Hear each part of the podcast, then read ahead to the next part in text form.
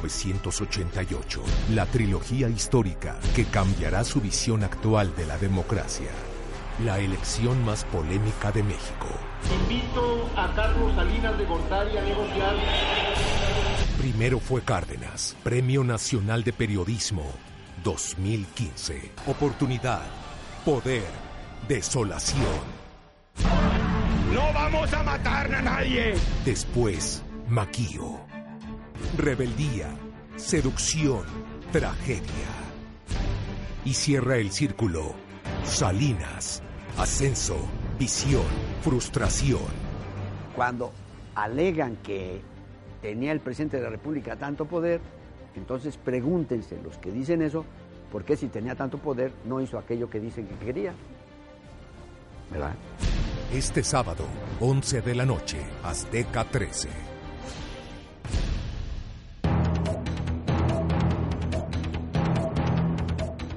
Bienvenidos aquí en cabina. Somos Viviana Álvarez y Paula Roca y estamos muy contentos de estar nuevamente con ustedes porque después del estreno en televisión abierta, la nueva TV Azteca retransmitirá el primer episodio del documental Salinas, Ascenso, Visión, Frustración, correspondiente a la trilogía del momento político histórico de 1988. Síganlo este sábado, primero de octubre, a las 11 de la noche por Azteca 13.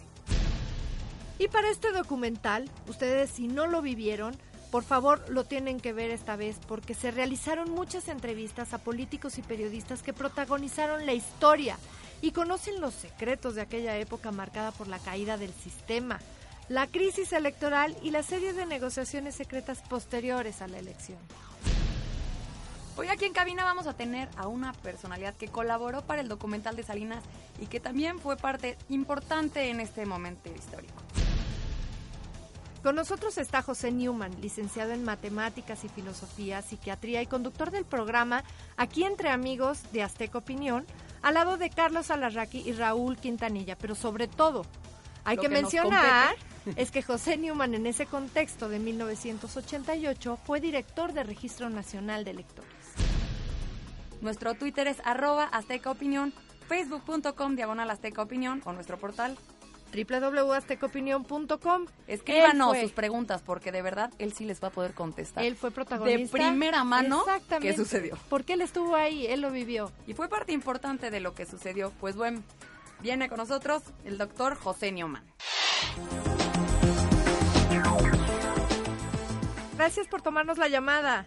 A tus órdenes. Pues para darte lata, No, no me das ninguna lata, dime. ya sabes cómo soy. Pues mira, eh, Pepe, sabemos que fuiste parte importante de este documental de Salinas, que tus aportaciones fueron muy buenas porque viviste en un contexto y fuiste director de Registro Nacional de Electores de 1988.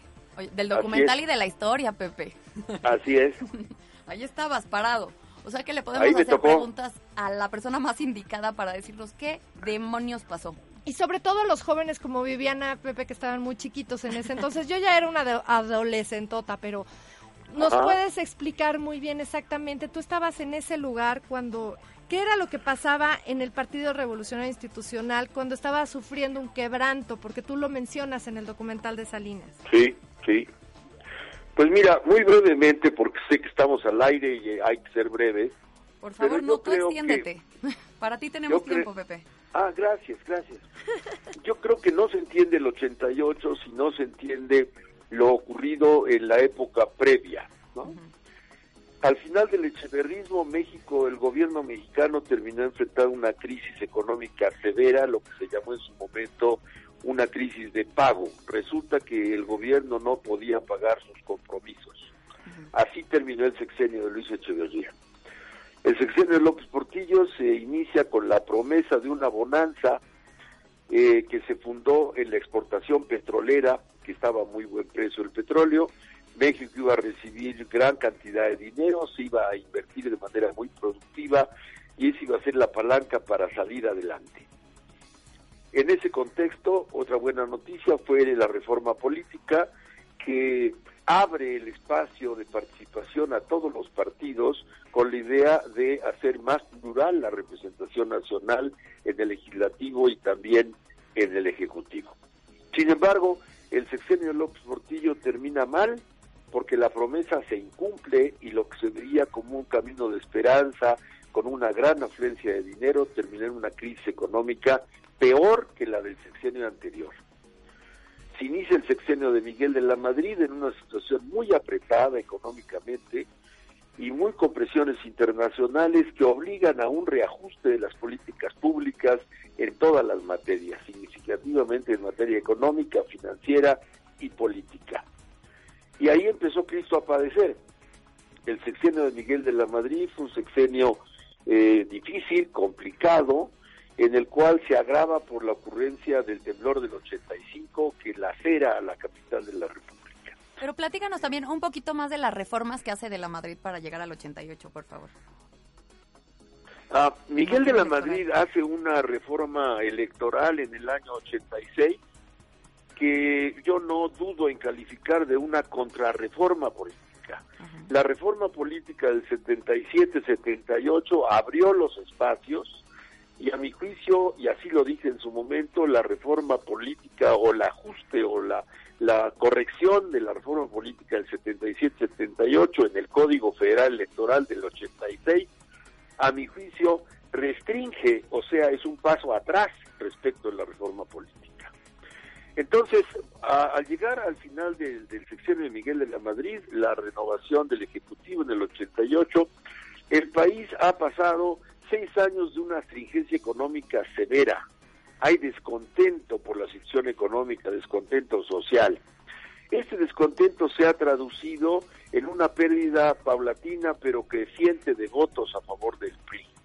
Abiertos los canales de la reforma previa, cada vez se expresa más libremente la votación y esto no favorece al PRI, el PRI va perdiendo terreno a lo largo de todo el sexenio. Se pierde la capital de Chihuahua, se pierde, eh, en fin, hay una serie de pérdidas significativas en el cual el PRI muestra una declinación. Eh, a eso se aúna el malestar del temblor del 85 y finalmente la crisis de la bolsa del final del sexenio de Miguel de la Madrid de tal suerte que la elección se da en un contexto muy adverso. Eh, el partido viene a la baja, hay descontento social, malestar económico, tienes una reforma electoral que ha eh, lastimado y ha hecho protestar a toda la oposición. O sea que era urgente tener tres candidatos que tuvieran las personales las personalidades que se tuvieron en el 88 y que la gente pudiera elegir uno de esos tres. Yo creo que la aparición de tres candidatos marca muy claramente un incremento en la competencia, ¿no? Pero hay que añadir un factor determinante y es que de manera muy inoportuna el presidente Miguel de la Madrid no solamente propicia, sino a mi juicio impulsa un quebranto y una decisión en el PRI. En el PRI se había venido formando la, llamada corriente crítica, ¿no? La corriente crítica integrado por personalidades añejas en el partido que no querían, no querían que la elección del candidato presidencial estuviera solo en manos del presidente de la República. ¿Quiénes eran estas personalidades? ¿Mande? ¿Quiénes eran estas personas más bien que, que, estaban dentro del PRI con su descontento? Esos priistas que pugnaban contra o frente al presidente en el sentido de el presidente previo a seleccionar al candidato que haya de contender tiene que escuchar a la base prista. Esa era su presión. Miguel de la Madrid no ve con buenos ojos esto. Y eso va llevando a una tensión que acaba con la salida de este grupo, salida que el propio Miguel de la Madrid propició. ¿no? Prácticamente los corrió del PRI, ¿no? mostrando con ello una rigidez que era muy desaconsejable, porque si el partido en su conjunto venía decayendo, propiciar y promover una ruptura al interior del PRI pues era como sacar al aire al niño que está enfermo de gripa, ¿no? Se iba a poner peor. Este grupo de la corriente crítica estuvo integrado, entre otros, y de manera dirigida por el viejo político Rodolfo González Guevara, Cuauhtémoc Cárdenas, Porfirio Muñoz Ledo, Efigenia Navarrete y una veintena de, de, personalidades, pero quizás son las más emblemáticas. Fueron las que dieron un poco el contexto de estos tres documentales. Exactamente, exactamente. En el momento en que esa parte del PRI se sale, y te repito, el PRI venía debilitado, una decisión era lo que menos necesitaba, menos necesitaba. En el momento que se sale, las fuerzas de izquierda, de los partidos que estaban en el entorno, rápidamente invitan a este grupo de expristas a sumarse. Y poco a poco se va creando un frente de llamada izquierda, quienes ven en Cuauhtémoc Cárdenas el hombre que por el apellido sin duda puede representar y hacer cabeza de esta izquierda agrupada. O sea, los hizo temblar el apellido un poco. Exactamente, pues no deja de ser un apellido que convoca al inconsciente colectivo, ¿no? Claro. Entonces, Eberto Castillo, que traía un partido, el PMS, declina su candidatura en favor de Cuauhtémoc. Eh, el PARM, que siempre había eh, competido de la mano del PRI, se separa del PRI y se une con este grupo. El PPS hace lo mismo, de tal manera que se aleja también del PRI. Y a él se suman otros partidos como el PRT, el partido trotskista que encabezaba eh, doña Rosario Ibarra, de tal manera que se hace un frente de izquierda teniendo como cabeza Cuauhtémoc. En el extremo opuesto, tú tenías un PAN que desde el final del echeverrismo había pasado de un PAN doctrinario de clases medias y altas, eh, personalidades ligadas a cuestiones religiosas. Eh, Echeverría había golpeado hacia el final a la clase patronal y por tanto los, eh, la clase patronal había decidido que ya no era momento de apoyar al PRI, que lo había golpeado a través de la persona del presidente Echeverría, sino promover sus propios intereses y entonces hubo empresarios que desembosadamente empezaron a participar en política al final del echeverrismo. Y entonces el PAN se ve enriquecido, algunos dirían invadido, pero enriquecido, con personalidades de la clase patronal y rica, que ahora quieren militar en política y que se ubican en el extremo opuesto, digamos, en el extremo de la derecha panista. Entonces, eso da cabida a la figura de Cuauhtémoc, respaldado por varias fuerzas de izquierda, da cabida a la candidatura de Maquio, que era un personaje peculiar, ¿no? Muy peculiar, ya lo vimos este sábado pasado. Encabezaba a este pan redivivo, ¿no? Y entonces quedaba ahora la cuestión de quién iba a ser el candidato del PRI. Miguel de la Madrid, una vez más, orienta las cosas de una manera muy cuestionable, porque uno de los secretos de la vieja política mexicana es que los precandidatos del PRI ninguno se manifestaba abiertamente, porque si lo hubiera hecho ante la selección del bueno, los otros habrían sido públicamente perdedores. Y el PRI tenía como un principio básico jamás dividirse, sino preservar la unión a toda costa por tanto la ropa sucia se lavaba en casa. Entonces una vez que aparecía, digamos, el destapado, todos aquellos que de los cuales se había dicho que podían ser, se sumaban de inmediato haciendo un frente común. Ahora Miguel de la Madrid opta porque este proceso sea público y entonces aparece una quiniela de varios aspirantes. Es Chucho Salazar Toledano, militante del PRI, quien en aquel entonces suelta los nombres, y entonces aparecen como aspirantes públicos. Se dan sesiones en el PRI donde cada quien expone su propuesta y se expone. Y finalmente de esos, pues se opta por Carlos Salinas. Por tanto, tienes cuatro perdedores formales. ¿no? Eso tampoco contribuía a la unión y a la fuerza unificada del PRI. Entonces tienes dos adversarios con, con apoyo desde la izquierda, desde la derecha, en el centro un PRI dividido y a su vez un candidato que eh, sale de un proceso selectivo dejando cuatro perdedores. Y uno de los perdedores es, sin más ni menos, el secretario de Gobernación, quien es a su vez a quien le toca la coordinación del proceso electoral. Entonces, resumiendo, eh, vienes de una larga crisis económica, malestar social, el golpazo del temblor, una ley electoral que eh, unifica a toda la oposición en contra, creando ya un ánimo adverso en contra de la elección por venir. Eh, la izquierda agrupada, encabezada por Cuauhtémoc, donde el nombre es una patente importante. La derecha agrupada detrás de Maquio, que es un hombre combativo, echado para adelante, vistoso, poco convencional, muy vistoso, y en el centro un candidato que sale de un proceso muy desgastado de elección, muy debilitado. Y el secretario de Gobernación, que es uno de los perdedores del proceso interno, resulta ser aquel en cuyas manos esté el proceso electoral. Y casualmente ese personaje ahorita es de la izquierda. El escenario no podía ser peor. Hagamos un paréntesis nada más para darle contexto. ¿Tú cómo entras al Registro Federal de Electores? Eh, yo entro 10 años antes, cuando estaba la campaña de el que sería presidente López Portillo, eh, el candidato invita a su excompañero de escuela, de facultad, don Jesús Reiserol, es una personalidad muy señera, a que se vaya con él a la campaña y le encargue el proyecto político de su sexenio, ¿no? ¿Qué vamos a hacer en materia política?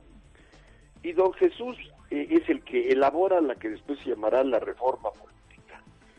Yo conocí a don Jesús desde mi adolescencia, eh, había estudiado en el exterior, estaba yo regresando y me eh, acerco rápidamente a don Jesús buscando eh, una oportunidad política, sabiendo que él está cerca del candidato y que no será remoto que sea un funcionario de alto rango en el sexenio entrante.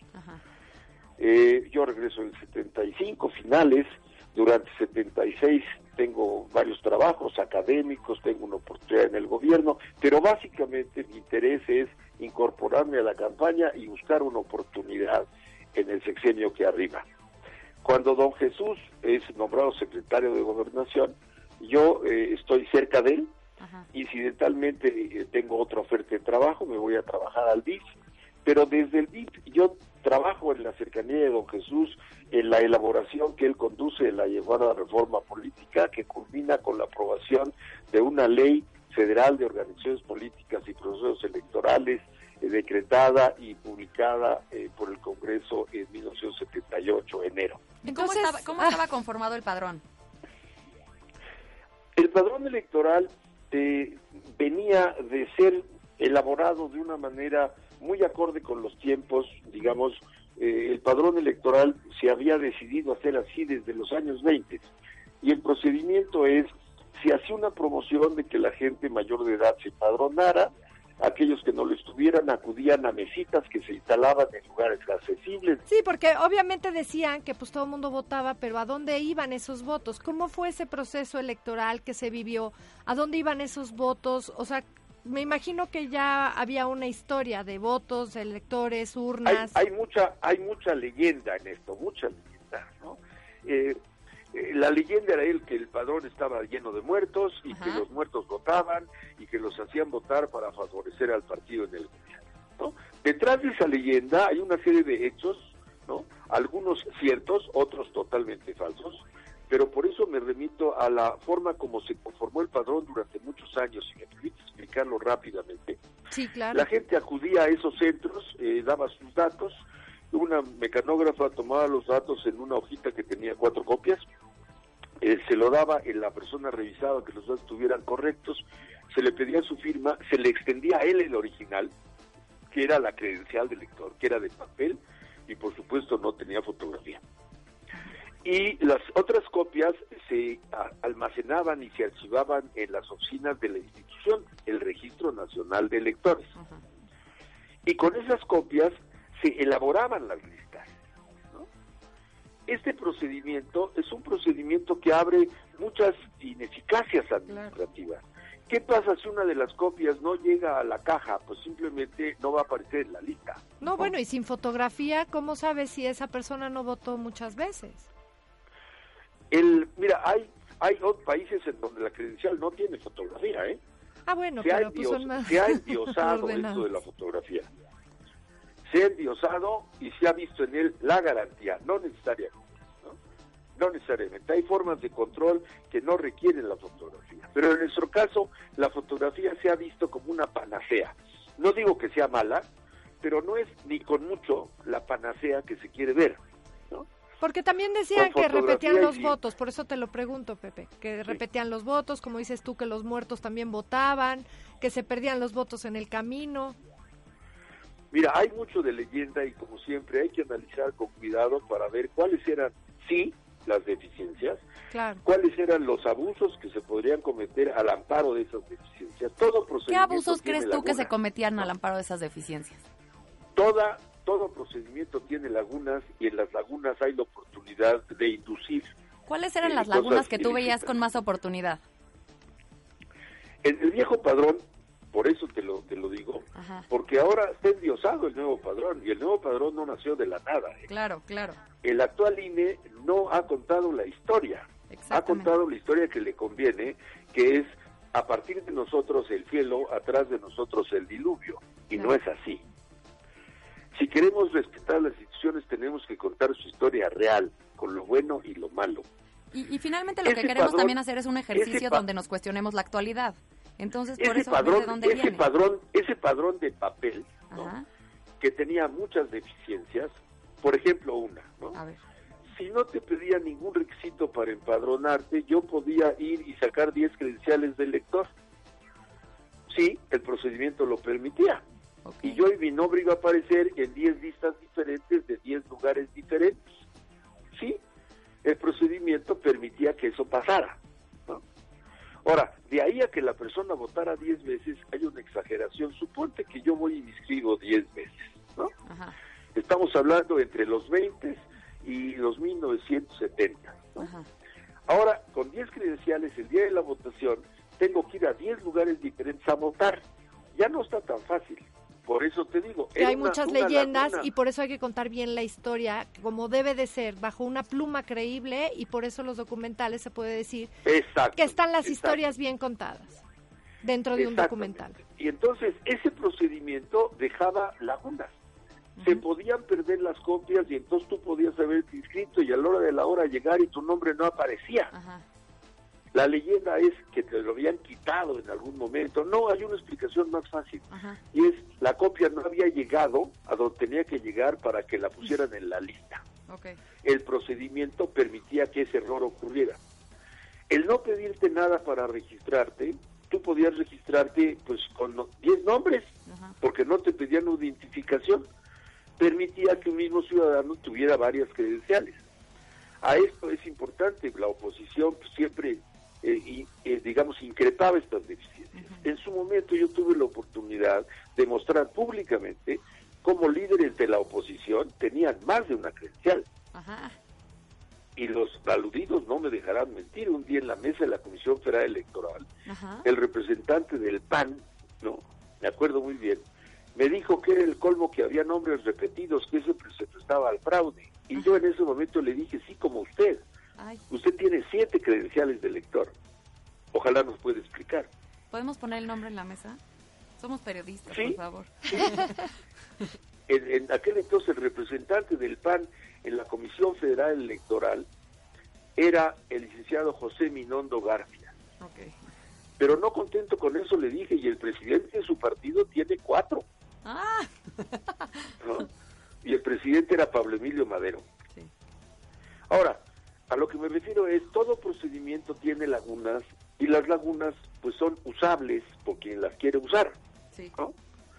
Por ejemplo, puedo pensar que el licenciado Minondo García se había escrito varias veces, no con el objeto de incurrir en un voto ilegal, sino para probar en la mesa que se podía hacer. Claro. Y por tanto decir, este procedimiento está mal porque permite esto, yo lo he hecho. Exactamente. ¿no? Claro tenía deficiencias. Por eso la reforma política decidió cambiar el padrón. Y entonces lo hicimos al revés. En lugar de que el ciudadano fuera a empadronarse, fuimos casa por casa en este país. Ajá. Casa por casa. Tomamos los datos de quien nos abrió, elaboramos las credenciales y luego regresamos casa por casa y, y entregamos las credenciales. Fueron las primeras credenciales tipo tarjeta de crédito en plástico que no tenía fotografía porque en ese momento pensar en la fotografía implicaba un costo que el aparato del gobierno federal no tenía para sufragar. Era carísimo haberlo hecho. Entonces pasamos a la credencial de plástico, que ya tenía un control mayor que el anterior y por tanto eso cerraba la posibilidad de que alguien cuyos datos había dado no apareciera en el padrón. Esa posibilidad se cerraba con ese campo de procedimiento. Segundo, como habíamos ido a las casas y no la gente a la calle, se eliminaba la posibilidad de que una misma persona hubiera de suscribir varias veces. Entonces, por lo menos se cerraban esas lagunas. ¿no? Me podrán decir, sí, pero le faltaba la fotografía. Sí, por eso años después se cambió ese por un nuevo padrón que se hizo a partir del viejo y ahora con la expedición de una credencial con fotografía. Ha sido un proceso de avance, sí, pero no ha sido un proceso negro-blanco, no todo estaba malo y ahora todo está bueno. Es que eso es lo funcional del ejercicio de este tipo de documentales, porque hay, se necesita un contexto para ver dónde hoy estamos mal, de dónde viene una deficiencia. Exactamente. Sí. Por ejemplo, en aquellos tiempos, ¿no? Estoy hablando desde los 40 eh, hasta los 70 y hasta los 90, los partidos políticos no recibían dinero en numerario. Justo eso tenía en la cabeza. que, que, es uno de los puntos que ahorita están, pero en el estómago de todos los mexicanos. Claro, claro. ¿Qué se les daba? Los partidos políticos como organismos de interés público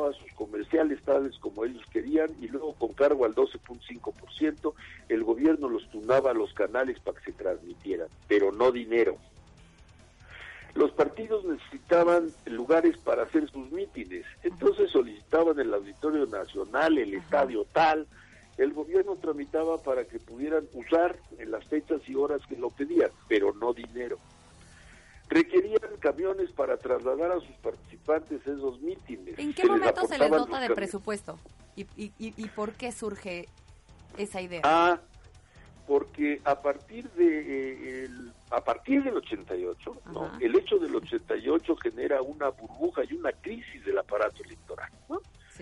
Ante la aseveración de que se cometió un gran fraude, entonces Salinas, que toma posesión, evidentemente lastimado por esta imagen de lo ocurrido en la elección, Salinas de entrada ofrece que habrá una nueva ley electoral para corregir todas aquellas cosas que han sido cuestionadas. Y de ahí arranca la nueva etapa llamada democratizadora, como si antes no hubiéramos pasado por un proceso también de democratización. La democratización de este país corre a lo largo de su historia. No le inventó Waldenberg, no le inventó el nuevo INE, es un proceso histórico que va avanzando, a veces... Con prueba y error, me cae. Así es. Entonces esta historia negro y blanco, en donde antes todo era negro y ahora todo es blanco, es un maniqueísmo simplista. ¿no? Entonces, el presidente Salinas dice, eh, en aras de salir de esta situación tan cuestionable, vamos a hacer una nueva ley electoral, convoco a los partidos. Y ahí los partidos políticos plantearon, queremos dinero en efectivo. Y de ahí arranca la historia del dinero en efectivo. Sí, el partido negocio. evidentemente, como los partidos son los que a través de la Cámara aprueban la ley, ¿no? Pues evidentemente es interesante que los partidos desde entonces han promovido de manera muy notable sus intereses. Y quién sabe si todos los de la ciudadanía. Por lo pronto promovieron el ser obsequiados con dinero y cada vez más dinero. Sí, sí, sí. Entonces luego se dijo, no, el dinero que se autorizó es poquito, queremos más. Y desde ahí ha sido más, más, más y más.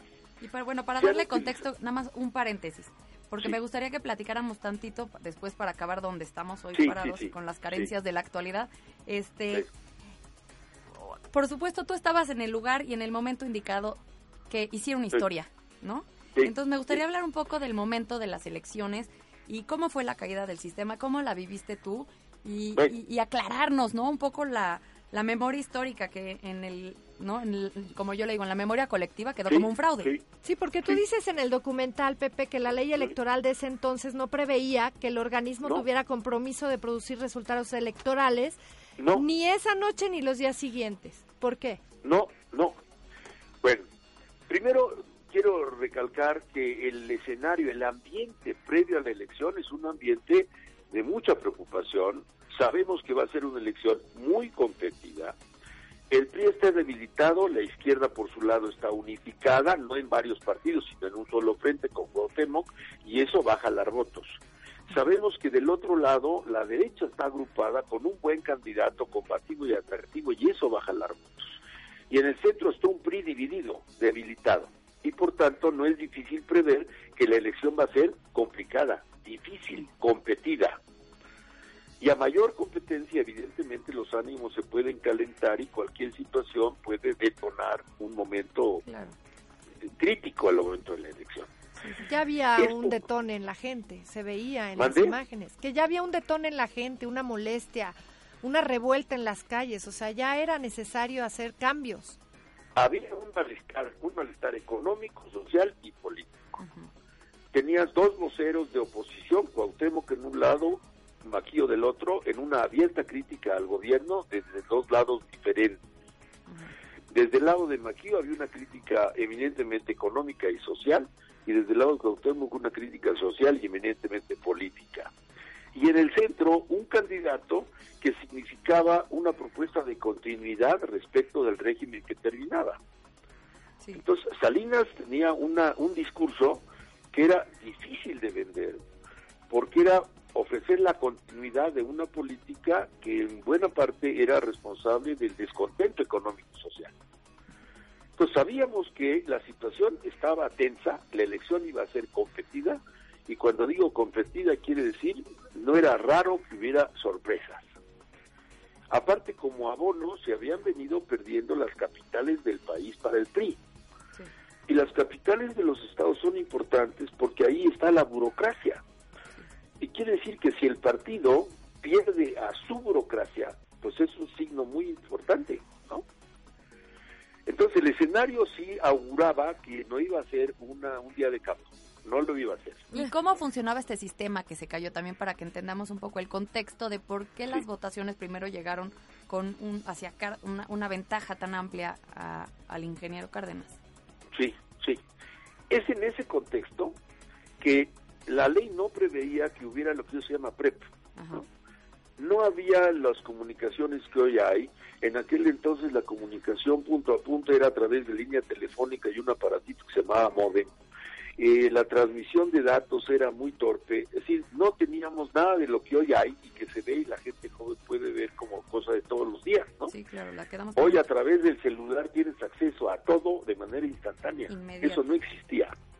Pero con todo, dado este clima de preocupación, entonces, el presidente de la comisión, secretario de gobernación, pensó que una cosa que pudiera ayudar, ayudar a crear un clima de confianza, era montar un aparato, ¿no? Para allegarnos información el día de la elección, de tal manera que estuviera llegando información no solo de resultados, sino de incidentes. Por ejemplo, los partidos del día de la elección siempre están muy atentos de estar comunicados con su gente en el país, para poder llevar a la mesa, decir, está habiendo irregularidades en la OME, Mérida, aquí o allá, ¿no? Entonces, un sistema de información que pudiera abastecer a la comisión de información oportuna. Ese fue el propósito. Y entonces el secretario dispone que se crea esto y se lo encarga a quien había sido eh, un cercano colaborador de él durante todo el sexenio y que en ese momento estaba en la asesoría el licenciado Oscar de la C. Oscar de la C lo que hace es, evidentemente, para hacer eso, pues necesita una computadora, que es donde toda la información que llegue se concentre y a través de terminales se pueda consultar. Entonces, el canal de acceso es todos aquellos que puedan informar en el país, empleados de la Secretaría, empleados de la Comisión Federal Electoral, se les encomiendan rutinas para que vayan casilla por casilla y a lo largo del día transmitan información y a partir de las seis de la tarde vayan transmitiendo la información de los resultados a los que tengan acceso. Se da instrucción a las, a las casillas para que le den esta información a estas personas cuando se las pidan una vez que hayan terminado las cuentas. Recuerda que la casilla cierra a las seis y a esa hora empieza la contabilidad. Hora y media, dos horas en que terminan las cuentas a las 8 de la noche tiene que empezar a haber información en el país. Pero aparte tenemos tres horarios. Mérida empieza antes, el centro del país después y Baja California al último. Entonces, Durante el día ese sistema de información funcionó, ese sistema estuvo aportando que había un incidente en la casilla tal de quién sabe dónde y que había este otro asunto, en fin, ¿no? Conforme se acercaba la noche, evidentemente la expectativa era mayor, ¿no? Queremos saber qué va a pasar. Se anunció que eh, la información que llegara se iba a vertir sobre la mesa. Ahora, a las ocho y media de la noche, para ser exactos, fueron como las ocho doce de la noche, ¿no? Llegaron la información de las primeras casillas procedentes del estado de Hidalgo, cercano a Pachuca. Las primeras casillas que llegaron. Y esas ganaba el PAN. Eh, los panistas se pusieron muy contentos, pues las primeras noticias eran primicias para ellos, y entonces creció, a ver, a ver, ¿qué más información? ¿Qué más información hay? ¿no? Y ahí empezó esta, este problema de congestionamiento, porque empieza a llegar la información toda al mismo tiempo, entonces empieza a atascar, es un fenómeno técnico. ¿Cómo llega la información, Pepe? ¿Llegaba vía telefónica o por coche o cómo llevaban todas las...? Teléfono. El procedimiento, el procedimiento es, tú Liliana, eh, te vamos a encargar que trabajas en Pachuca, entonces la noche de la elección vas a ir a las casillas de la 1 a la 20 del distrito 1, eh, pides que te den la copia del cómputo, te vas a un teléfono, no había teléfonos celulares. Claro. Te vas a un teléfono fijo y llamas a estos teléfonos. Y entonces te va a contestar un operador y tú le vas a decir, tengo información del distrito 1 de Pachuca. Permítame tantito y el conmutador te va a trasladar a uno que te va a decir Mesa Pachuca. No, no, no, no. Y entonces tú vas a decir, tengo la información de 10 de 10 casillas del distrito 1. Muy bien, díctame una por una, ¿no? A ver, distrito 1, casilla qué? La 14, ok. A ver, PRI 24, PAN 62, ¿no?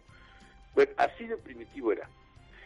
El telefonista lo que hace es llena la hojita y entonces pasan las hojitas a un capturista a una fila de capturistas que lo que hacen es accesar esta información a la máquina. Todo ese dispositivo de recepción de información telefónica, eh, digitación a captura, se instaló en el sótano, en el total el estacionamiento del nuevo edificio de la Secretaría de Gobernación, ahí en Abraham González y Bucareli. ¿Por qué? Pues porque ahí estaba la computadora de la Secretaría entonces, entre más cercano estuviera la computadora, pues así como llega, la pasamos. ¿Cómo era la comunicación con la prensa, Pepe, en ese entonces?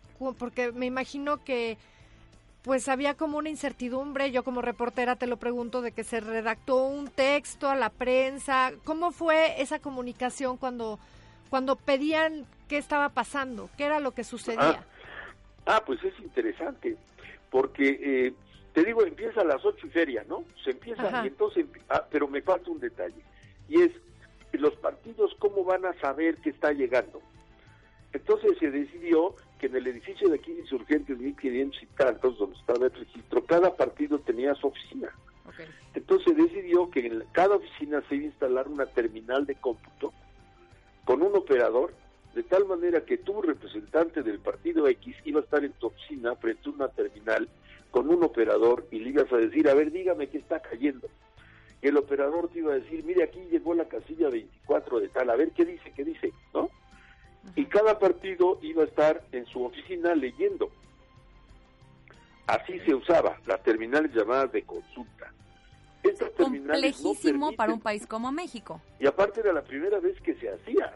Si la democracia es que la gente vota, en este país la gente siempre ha votado si la democracia es que los, los votos se cuenten, siempre se han contado. Lo que pasa, la, la cosa importante ahora es que teníamos más partidos que nunca. Eso sí es novedoso, gracias a la reforma política. Más competencia que antes, más descontento. Y, por primera vez tres figuras que habían sobresalido. Más diferencialmente, ¿no? Es decir, se volvía más competida la elección, eso sí en, no, hay, no hay elecciones previas en el, donde haya tres figuras de esta magnitud y de este tamaño. Bueno, sí, sí, sí las hay. ¿En cuál? Por ejemplo, en los años 40 eh, hubo un, un, candidato eh, priista que rompió con el PRI y decidió postularse en contra del PRI.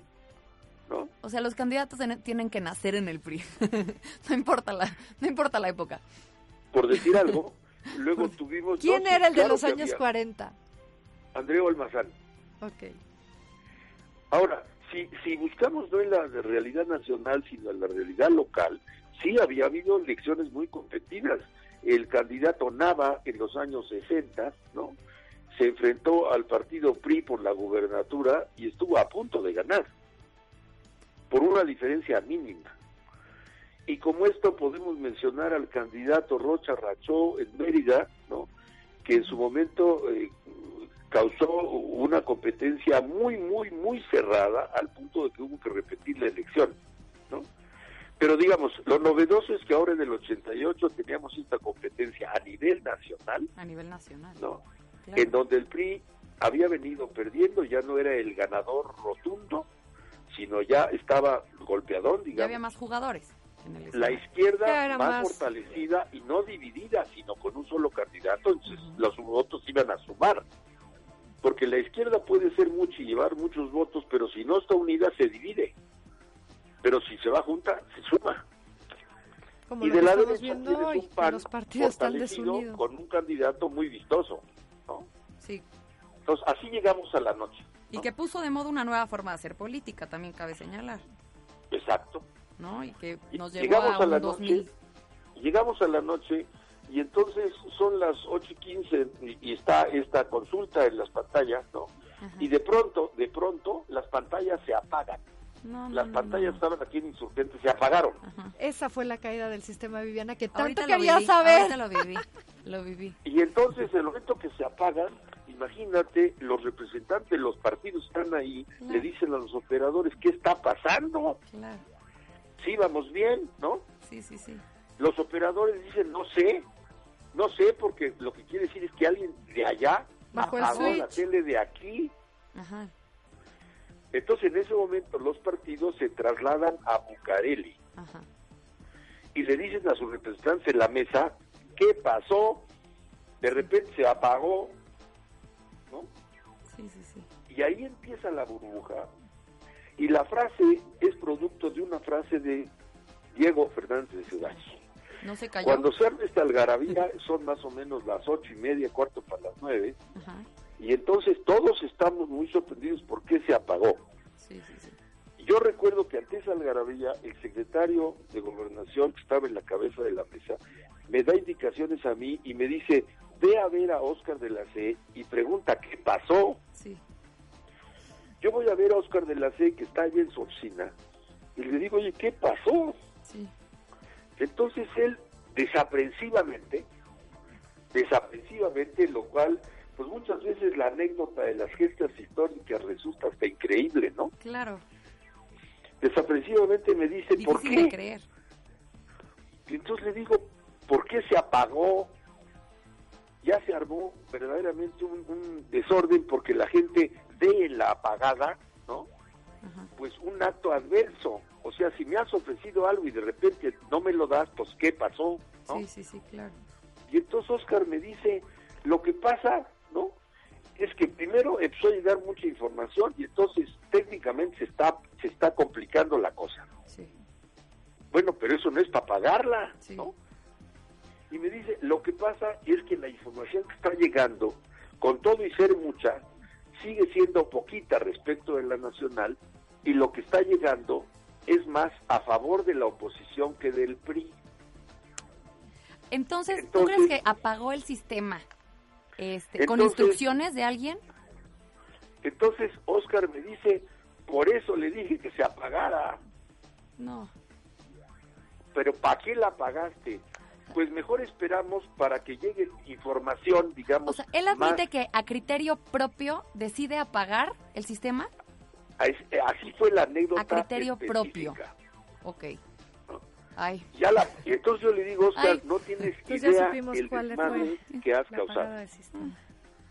Y él me dice, pero ¿por qué? Pues ahorita la prendo. No, ya, ya claro, sí, sí, no va a haber problemas Entonces, cuando yo No, regreso bueno, a la Viva mesa, México le apagó el switch. al- cuando yo regreso a la la mesa, bueno, aquello es una algarabía tremenda. Ajá. No, bueno, Los Pepe, tú viviendo en ese contexto ya me imagino el estrés Los que has de haber tenido. preguntaban qué pasó ¿Qué pasó? y yo le informo al secretario Bartet y le digo, pues dice Oscar que técnicamente está medio atascado el sistema, pero que aparte como está llegando información que favorece mucho a la oposición, porque está llegando más bien de ciertas zonas pillistas o perredistas, ¿no? El PRD no existía, perdón. ¿no? Entonces la apagó. Manuel me volteó a ver con ojos de no puede ser, Manuel Bartlett. Bartet. Ajá. No puede Para poner ser, todo en la mesa. Y entonces Diego Fernández de Ceballos es un clima de algarabía, todos los partidos rumoran, la prensa dice que está pasando. Diego Fernández Ceballos toma la palabra y dice la siguiente frase. Dice, señor presidente de la mesa, ustedes nos ofrecieron, ¿no? Sí. Que iba a estar saliendo información ininterrumpidamente a partir de que cayera la primera y así nos íbamos a seguir las horas que fueran necesarias para ir recopilando la información. Pues bien, me informan mi gente, la gente del PAN que está ya en el registro y cosas similar los demás partidos, que a partir de las ocho y feria empezó a llegar una información de Pachuca que por cierto ganamos nosotros Ajá. y luego siguió ganando otra información y de pronto se apagó a las 8.35. Ajá. Entonces, yo quiero llamar la atención sobre ustedes. Todos estamos acostumbrados hoy en día y que a veces vamos al banco a cambiar un cheque y nos dicen que tenemos que regresar más tarde porque el sistema está caído Ajá. y tenemos que regresar más tarde para cambiar el cheque. Entonces me pregunto, ¿la información se paró porque se cayó el sistema? Y entonces pregunto, ¿se cayó de caer o se cayó de callar? De Esa fue una frase muy buena que la van Pasó la en el documental sí. y pasó ya a la historia. Pasó la historia. Esa es la frase de Diego. Oye, muy buena frase y muy acertada por lo que se estaba viviendo y lo que tú viviste, porque así fue. Pepe, yo no me quedo conforme con el tiempo que tengo hoy contigo. ¿Te importa si te doy lata la próxima semana? Porque de todas maneras tenemos la segunda parte del documental. No, hombre, encantado. Entonces, de una vez, que quede pactado este asunto. que vamos a platicar. La palabra, subraya este asunto, la palabra cayó, ¿no? Ajá. Tiene este doble sentido. Se descompuso la máquina, quiere Si decir se cayó al piso, con- ¿eh? se o la callaron. Ajá. Claro. Tenemos es mucho, pregunta. mucho de dónde cortar, Pepe. Te vamos a dar lata la semana que entra. Ahorita se nos acabó el tiempo en este programa, pero te quieras. agradezco infinitamente tu Cuando participación. Pepe, yo creo que el esfuerzo que se ha hecho con los documentales es muy valioso. yo, yo creo que la aportación tiene que ser para, para ver qué cambios se tienen que hacer y de dónde vienen, porque si no, nada más estamos condenados a transitar el mismo camino. Y ¿no? bueno, Y gracias todo, por, tu- la por la oportunidad, joven- porque hoy aprendí mucho contigo, Pepe. La verdad, y no sobre sabía todo la muchas gente cosas. joven que sepa cómo fueron las cosas Claro. y no les platiquen, ¿no? Para que tengan una visión realista. Una la visión nosotros país. y la gente. Y no heredada, porque la verdad es que lo que lo que sucedió en el 88 se convirtió en una visión heredada de tu familia. En lugar de estudiar Exacto. qué fue lo que sucedió, fue en el Exacto. entendido de lo que se vivió en tu familia, tú veías la realidad contextual de lo que sucedió. Exacto. Y, la verdad, la aportación que nos hace a los que en ese entonces éramos todavía jo- jóvenes para, para ver Sí. las cosas y para ponderar los distintos lados, este no, no, nos aporta algo nuevo. Pues Imagínate Pepe, los que nacieron en 90. Sí, sí, sí, Sí, no. que, creen que que, nació la nací- transición en el 2000 así de la nada y que no hay contexto y que no viene la historia siendo... Pepe, yo nací en el Pues a tus 70 y hoy aprendí algo contigo que no sabía y yo creo que la gente que nos está escuchando y en las redes también van a escuchar cosas que no se sabían y les va a interesar más ver este documental. Agradezco y mucho ojalá, que hayas estado ojalá con que nosotros. todos, ojalá que todos los que de alguna manera participamos, no solo en esto, sino en otras épocas históricas, dijéramos nuestra experiencia y así escribiéramos entre todos la historia del país. Exacto, que no se quede en manos de unos cuantos, porque ese es el... Exacto. ese, eh, eh, ahí es donde cae la historia, ¿no? Es Este, va en detrimento de nuestro, del crecimiento y la evolución de, tanto de nuestro Ese país como del mundo. Pues Pepe, muchas gracias. Pepe. Te- me comprometo de forma personal a darte lata la semana que entra, porque viene la segunda parte del documental y Órale. pues también tiene muchas cosas y muchas... La gente Mucha tela de dónde cortar, tenemos eh, que hablar dudas mucho. de qué fue lo que sucedió y se entretejió en el sexenio de Salinas. Eso. Pues estoy a tus órdenes. Muchas gracias, Eh, Pepe. saludos a tu auditorio, saludos a ustedes, muchas gracias. José Gracias, Newman con Pepe. nosotros. Muchas gracias. Bye bye. Bye. Y déjame comentarte, Viviana, que las reacciones en las redes de transmisión del documental de Maquio tuvieron mucho éxito. Fuimos trending topic. Y mira, Isa Calabis dice, extraordinario el documental Maquio en Azteca 13. Ya quiero ver los siguientes documentales, pues ya los vas a poder ver. Acuérdate, este sábado es la primera parte de Salinas, el 1 de octubre, y el siguiente sábado la segunda parte de la trilogía. Y bueno, y si quieres revivir alguno, también en nuestra página de internet www.aztecaopinión.com. Pero También no hay como verlo en la televisión. ¿no? Híjole, No hay sí. como verlo Lo en la viví- televisión. lo viví Vale a- la pena, vale la pena. Lo vivía todo, ¿eh? La verdad. Marta Michel, desde Matamoros, Tamaulipas, escribe, excelente trabajo, se les reconoce y agradece Documental Maquío, un exitoso trabajo. Luego Carlos nos dice, un trabajo excelente, crítico e inteligente con un nivel de entrevistas e imágenes dignas de una gran producción de televisión. Y bueno, Moon arrobó a Gabriel Bauduco, que fue el que nos llevó por esos lares con esa increíble conducción que tuvo, que te, a mí me metió al documental su voz, así como que sí lo, sí lo vive, Se lo sintió. lo sintió y nos lo hizo sentir. Fue un gran trabajo, dice Moon, documental Maquío, tomas, información, edición y todo. Un saludo a todos nuestros tuiteros y qué bueno que les gustó. Vienen más cosas buenas, contenidos inteligentes, porque ya vimos, Viviana, que a los jóvenes sí les gusta ver cosas interesantes en la televisión. Esta es la primera parte para entender la historia democrática de nuestro país. Bueno, nos podríamos ir mucho atrás, pero para la historia contemporánea, la parte fundamental que hay que entender es 1988 y este en esta trilogía puedes ver las tres formas de ver y haber vivido la historia en ese momento. Este sábado, primero de octubre, vamos a tener Salinas Ascenso, Visión, Frustración, el primer episodio.